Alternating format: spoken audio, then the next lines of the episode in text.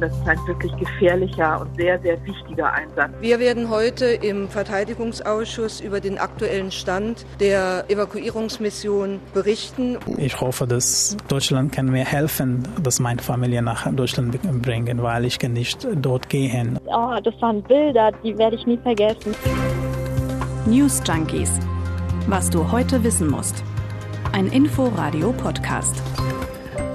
Der Flughafen in Kabul erinnert an ein Schleusentor, das sich ganz allmählich immer mehr schließt. Immer enger droht der Strom der Menschen zu werden, immer größer wird die Panik. Es ist die Angst, irgendwann wird niemand mehr durch das Tor durchkommen. Ja, das Ziel der NATO-Staaten ist es, den Fluchtweg so lange wie möglich offen zu halten. Aber die Hindernisse beginnen eben schon vorher auf dem Weg zum Flughafen. Wie lange können die USA, die Bundeswehr und andere Nationen Menschen aus dem Land retten? Wir haben Stimmen von Menschen, die es geschafft haben, die berichten, wie es zugeht am Flughafen von Kabul. Aber was ist mit den vielen Ortskräften, den Menschenrechtsaktivisten, die noch dort sind? Hm. Gibt es noch Hoffnung auf Rettung oder wird Kabul zum Gefängnis? Aurelie Winker und Martin Spiller sind heute am 18. August die News Junkies und wir versuchen, so gut es geht, mal einen Überblick über das Geschehen zu geben. Afghanistan ist am Montag, vorgestern, schon mal unser Thema gewesen. Nach der Machtübernahme der, oder vielleicht besser der Machtübergabe an die Taliban. Seitdem ist viel passiert. Ja, viele verschiedene Aspekte gibt's. Die Lage vor Ort, vor allem natürlich die laufende Rettungsaktion, aber auf der anderen Seite auch der Blick auf die Taliban. Gestern gab es ja eine Pressekonferenz, da haben mhm. sich die Taliban ganz gemäßigt gegeben eigentlich. Ja, sah noch ganz nett aus, ne? Ja, aber das sind viele Aspekte, zu viele für eine News Junkies Ausgabe. Wir haben überlegt, diskutiert und entschieden. Wir widmen uns heute der dramatischen Situation in Kabul und insbesondere rund um den Flughafen. Morgen schauen wir dann nach vorne, wie es mit Afghanistan weitergeht, wohin die Taliban das Land treiben. Einverstanden? Ich höre keinen Widerspruch. Fangen wir an. Ein kleiner Überblick, was in den vergangenen Stunden so passiert ist. In Kabul harren weiterhin hunderte Menschen rund um den Flughafen aus, das berichten Augenzeugen. Viele hätten dort auch übernachtet. In der Stadt kursieren offenbar falsche Gerüchte, wonach alle, die es auf den Flughafen schaffen, auch evakuiert würden. Das aber eben stimmt so nicht. Dazu gibt es rund um den Flughafen immer mehr Straßensperren der Taliban. In der Stadt Kandahar ist eine Delegation hochrangiger Taliban-Führer eingetroffen. Das twitterte ein Sprecher. Dabei sein soll auch der stellvertretende Chef der Taliban, Mullah Abdul Rani Baradar. Baradar lebte zuletzt im Exil in Katar und gilt als das diplomatische Gesicht der Taliban. Beobachter glauben, er könnte die neue Regierung in Afghanistan führen. Nachdem in der ersten Bundeswehrmaschine nur sieben, sage und schreibe sieben Menschen aus Kabul ausgeflogen wurden, kommt die Luftbrücke offenbar etwas in die Gänge. Gestern Abend gab es den dritten Flug, da waren es immerhin schon 130 Menschen. Heute soll es laut Außenminister Maas insgesamt vier Evakuierungsflüge geben. Der Rettungseinsatz, der lief ja an ohne offizielles Mandat, weil Gefahr im Verzug war. Dieses Mandat wird jetzt quasi nachgereicht. Ja, am Vormittag hat das Kabinett das Mandat gebilligt. Nächste Woche soll dann der Bundestag zustimmen. Und wie sieht dieses Mandat jetzt genau aus? Es sollen maximal 600 Soldatinnen und Soldaten daran beteiligt sein. Es soll bis Ende September laufen und 40 Millionen Euro stehen dafür bereit. Und ganz entscheidend, es ist ein robustes Mandat. Das heißt, es erlaubt auch den Einsatz militärischer Gewalt, insbesondere zum Schutz der zu evakuierenden Personen und der eigenen Kräfte und natürlich auch im Rahmen der Nothilfe. Die Wehrbeauftragte des Bundestages Eva Högel hat heute im Inforadio gesagt. Und das ist ganz wichtig, dass wir das auch nochmal festhalten. Das ist ein wirklich gefährlicher und sehr, sehr wichtiger Einsatz unserer Soldatinnen und Soldaten. Und deswegen bin ich, aber sind wir alle, glaube ich, auch in Gedanken bei den Soldatinnen und Soldaten, die das jetzt möglich machen und danken ihnen dafür sehr. Westliche Staaten wie die USA und Deutschland haben also inzwischen eine militärische Luftbrücke errichtet, um ihre Staatsbürger und Ortskräfte in Sicherheit zu bringen. Die Bundeswehr hat am Mittag weitere 176 Menschen aus Kabul ausgeflogen. Ziel war Taschkent, die Hauptstadt von Usbekistan. Auf der Seite der Bundeswehr kann man sogar verfolgen, wie viele Menschen in Sicherheit gebracht wurden. Daneben steht dann aber auch, die Situation am Flughafen Kabul ändert sich laufend. Oft ist beim Start der Bundeswehrflugzeuge nicht bekannt, was bei der Landung zu erwarten ist. Ja, also eine schwierige Situation für mhm. die Soldaten. Und die Bundeswehr fliegt eben die Menschen nach Taschkent, du hast es gesagt, und von Taschkent aus soll dann die Lufthansa helfen, die Menschen nach Deutschland zu bringen. Am frühen Morgen heute ist eine erste Lufthansa-Maschine mit Evakuierten aus Afghanistan in Frankfurt gelandet. An Bord war auch Weiß Sakir. Er ist Deutscher mit afghanischen Wurzeln, der seine Familie in Kabul besucht hat und er berichtet von den Zuständen auf dem Flughafen in Kabul. Ich hatte irgendwie die Hoffnung verloren, dass ich überhaupt mitkommen kann, als ich die Situation im Flughafen gesehen habe, als ich die Soldaten gesehen habe, wie die mit Menschen umgehen. Das ist, war nicht menschenwürdig. Ich sag mal, die haben nicht direkt auf Menschen geschossen, aber die haben das Gefühl gegeben, ich schieße gleich auf dich und die haben die Leute wirklich mit der Waffe geschlagen. Vanessa Feisi, eine junge Frau aus Hofhain am Taunus, war auch in dem Flugzeug. Vor ihr wurde auf Menschen geschossen, erzählt sie, dem Reporter vom Hessischen Rundfunk in Frankfurt. Und sie erzählt andererseits von der Erleichterung am Flughafen, endlich zu den Soldaten durchzukommen. Oh, das waren Bilder, die werde ich nie vergessen. Es war unglaublich dort mit den Soldaten den Schutz. Ich habe da noch, während ich dort war, habe ich gefragt, kann ich jetzt mein Kopftuch abnehmen? Ist hier noch irgendwo die Taliban? Bin ich hier in Schutz? Und die so, ja, ja, du musst dir keine Sorgen machen. Die Lufthansa hat angekündigt, im Rahmen einer Luftbrücke und in Abstimmung mit der Bundesregierung soll es in den nächsten Tagen weitere Sonderflüge geben, nicht nur aus Taschkent, sondern auch aus Doha und anderen Anrainerstaaten.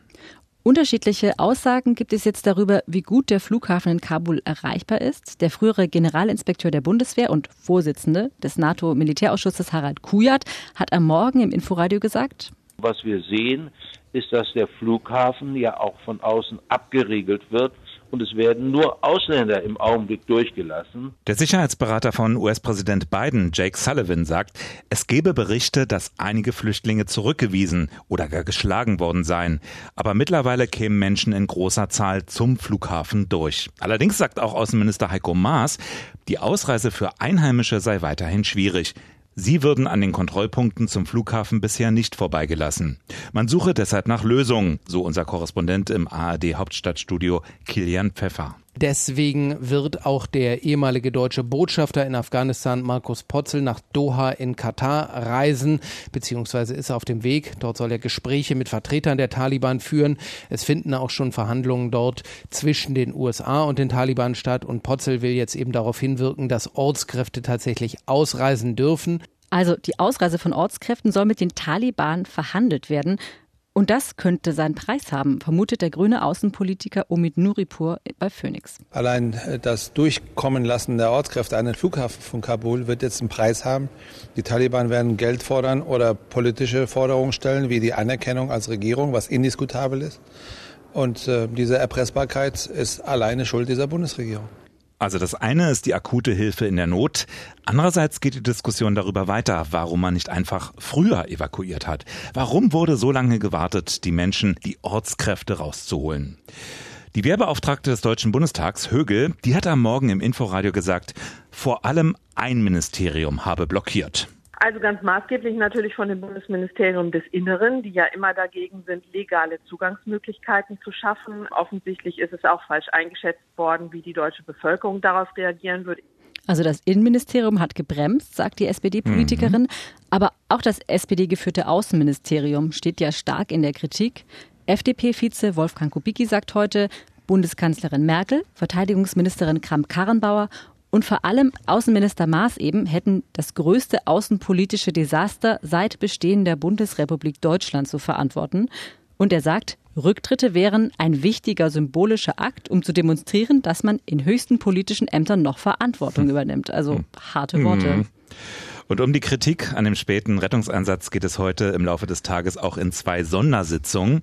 Der Verteidigungsausschuss und der Auswärtige Ausschuss des Bundestags, die befassen sich mit der Lage in Afghanistan, wenn auch nicht öffentlich. Allerdings gibt es ein kurzes Statement, und zwar von Bundesverteidigungsministerin Kramp-Karrenbauer. Wir werden heute im Verteidigungsausschuss über den aktuellen Stand der Evakuierungsmission berichten und wir werden die unverzüglichen und äh, ohne Verzögerung durchgeführte Präzisierung der Planung, der äh, Auslösung, der Vorbereitung der Mission äh, seit letzter Woche, insbesondere seit Donnerstag letzter Woche, noch einmal darlegen. Deutschland ist ja nicht das einzige Land, wo es gerade darum geht, die eigenen Staatsangehörigen und auch afghanische Mitarbeiter zu retten. Auch andere NATO-Staaten setzen Flugzeuge ein, um Menschen aus Afghanistan rauszufliegen. Der britische Premierminister Boris Johnson Großbritannien hat seit der Machtübernahme der Taliban insgesamt mehr als 2000 Afghanen sowie gut 300 britische Staatsangehörige außer Landes gebracht. Ja, auch Tschechien, Italien, Frankreich und die Türkei fliegen Evakuierungsflüge und auch bei den anderen Ländern läuft aber nicht alles glatt. Das Chaos am Flughafen Kabul hat offenbar auch die Evakuierung von niederländischen Auskräften verhindert. Das hat das Außenministerium des Landes heute gesagt. Allen voran fliegen natürlich die USA-Menschen aus. Sie kontrollieren ja auch den Flughafen in Kabul. Allein gestern haben sie auf elf Flügen mehr als 1000 Menschen außer Landes gebracht. Insgesamt will das Land mehr als 30.000 Menschen in Sicherheit bringen. Allerdings, auch dort gibt es Zweifel, wie gut das wirklich klappen kann. Denn damit der Plan auch aufgeht, müssten viele Dinge hundertprozentig klappen, sagt ein US-Offizieller. Und es gibt auch in den USA jetzt Kritik, und zwar an einem speziellen Flug. Die Bilder haben vielleicht viele von euch gesehen. Am Montag war ein Transportflugzeug der US-Luftwaffe gestartet, obwohl unzählige Menschen auf dem Rollfeld daneben hergerannt hm. sind. Und einige, die hatten sich eben an dem Flugzeug festgehalten und einige sollen aus großer Höhe dann eben abgestürzt sein. Ja, und außerdem hat man dann nach der Landung in Katar in einem Fahrwerksschacht des Flugzeugs eine Leiche gefunden. Die Air Force will das jetzt prüfen. Zu prüfen gibt es wohl noch einiges in nächster Zeit. Hm. Die Diskussion, wie es soweit kommen konnte, die wird uns jetzt wohl noch eine Weile beschäftigen.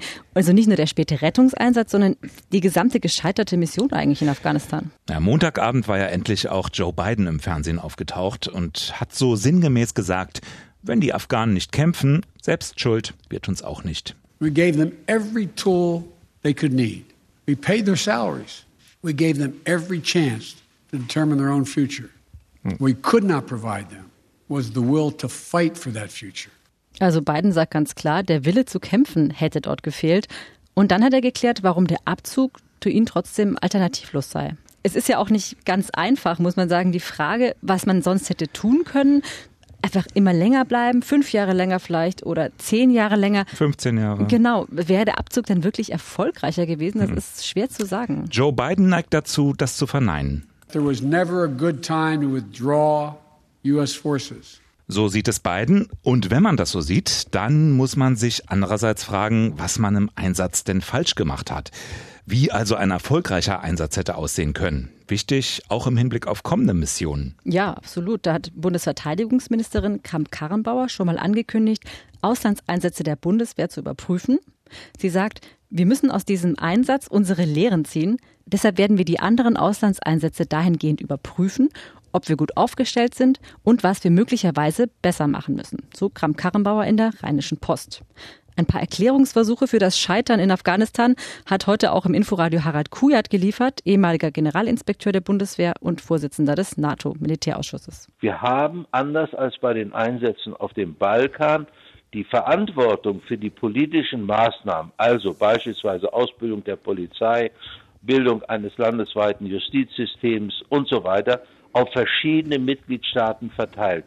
Es gab keine zentrale Instanz, die das koordiniert hat. Und dieses Prinzip, das im englischen Sprachgebrauch Lead Nation Prinzip heißt, hat nicht funktioniert. Er redet also vom Aufbau des Justizsystems, bla bla bla. Spannend finde ich, wenn wir jetzt nochmal in den beiden reinhören. Our mission in Afghanistan was never supposed to be nation building. It was never supposed to be creating a unified, centralized democracy. Wir wollten nie Nation Building. Also was der Kujat da durchdekliniert, das war ja gar nicht das Ziel. Ja, da merkt man, es geht also schon damit los, dass offenbar nicht klar war, was man in Afghanistan mhm. eigentlich erreichen will oder dass sich das auch geändert hat oder oder umgekehrt, war das Ziel nur Osama bin Laden zu töten? Ja, dann hätte der Abzug in der Tat vor Jahren erfolgen dürfen. Und dann ist da ja die Frage der Bewertung, der Evaluierung des Einsatzes, der richtigen Einschätzung, der Erfolge oder wenigstens der Lage. Was wussten wir wirklich nicht? Und was wollten wir vielleicht einfach nicht wissen, nicht wahrhaben? Beispiel von Harald Kujat. Dass viele Soldaten zu den Taliban überliefen, das habe man seit Jahren gewusst. Wir müssen auch untersuchen, warum die strategische Urteilsfähigkeit in der Bundesregierung gefehlt hat. Also wir müssen in der Tat alle militärischen und alle politischen Aspekte auf den Prüfstand stellen, und zwar schonungslos. Das heißt, ohne Rücksicht auf die handelnden Personen. Ja, und wichtig ist diese Aufarbeitung natürlich auch für die Soldaten der Bundeswehr. 20 Jahre fast, ein langer Einsatz, ein gefährlicher Einsatz. Mhm. Der Einsatz hat die Bundeswehr auch geprägt und verändert. Immerhin, über 150.000 Soldaten waren dort engagiert, 59 sind gestorben und viel mehr noch sind verletzt zurückgekommen, also nicht nur körperlich, sondern auch seelisch, haben Traumata.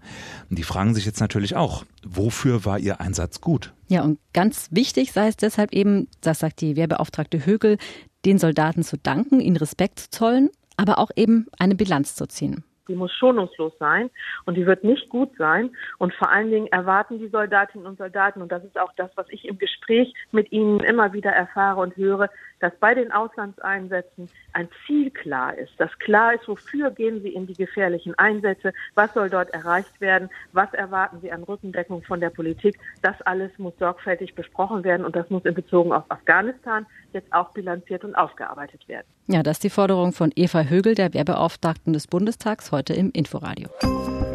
Das Bundeskabinett hat heute noch etwas anderes beschlossen, nämlich die Einrichtung eines Fonds für Wiederaufbauhilfe für die Regionen von Deutschland, die vom Hochwasser betroffen sind. Ja, der Fonds soll insgesamt 30 Milliarden Euro umfassen. Zwei davon sind vorgesehen, um Schäden an der bundeseigenen Infrastruktur zu beseitigen, also etwa an Autobahnen. Bundestag und Bundesrat müssen noch zustimmen. Außerdem hat das Kabinett noch etwas auf den Weg gebracht, das im Fall von solch schlimmen Katastrophen helfen soll. Das Telekommunikationsgesetz soll geändert werden, damit das sogenannte Cell Broadcasting möglich ist. Das heißt, dass Menschen in einem bestimmten Gebiet, wo eine Gefahr droht, eben eine Warn-SMS aufs Handy bekommen können, ohne dass sie dafür eine App runterladen. Das war's mal wieder von uns. Äh, falls ihr uns jetzt auf dem Weg von der Arbeit gerade hört, vielleicht in der S-Bahn sitzt und zufälligerweise noch nicht geimpft seid, demnächst könnt ihr vielleicht beides verbinden. S-Bahn fahren und impfen lassen. Ja, demnächst könnte nämlich ein Corona-Impfzentrum in Form einer S-Bahn durch Berlin rollen. Das berichten Bild und BZ. Klingt doch nach einer kreativen Lösung, finde ich. Mhm. Und niedrigschwellig wie es ja immer so schön heißt. Ja, das stimmt. Details weiß man noch nicht. Zitiert wird die S-Bahn-Sprecherin. Ich kann zum jetzigen Zeitpunkt bestätigen, dass es bei der S-Bahn etwas in Planung ist. Details folgen in den nächsten Tagen. Wir sind gespannt und schon morgen wieder da. Bis morgen. Ciao. Tschüss. News Junkies. Was du heute wissen musst. Ein Podcast von Inforadio. Wir lieben das Warum.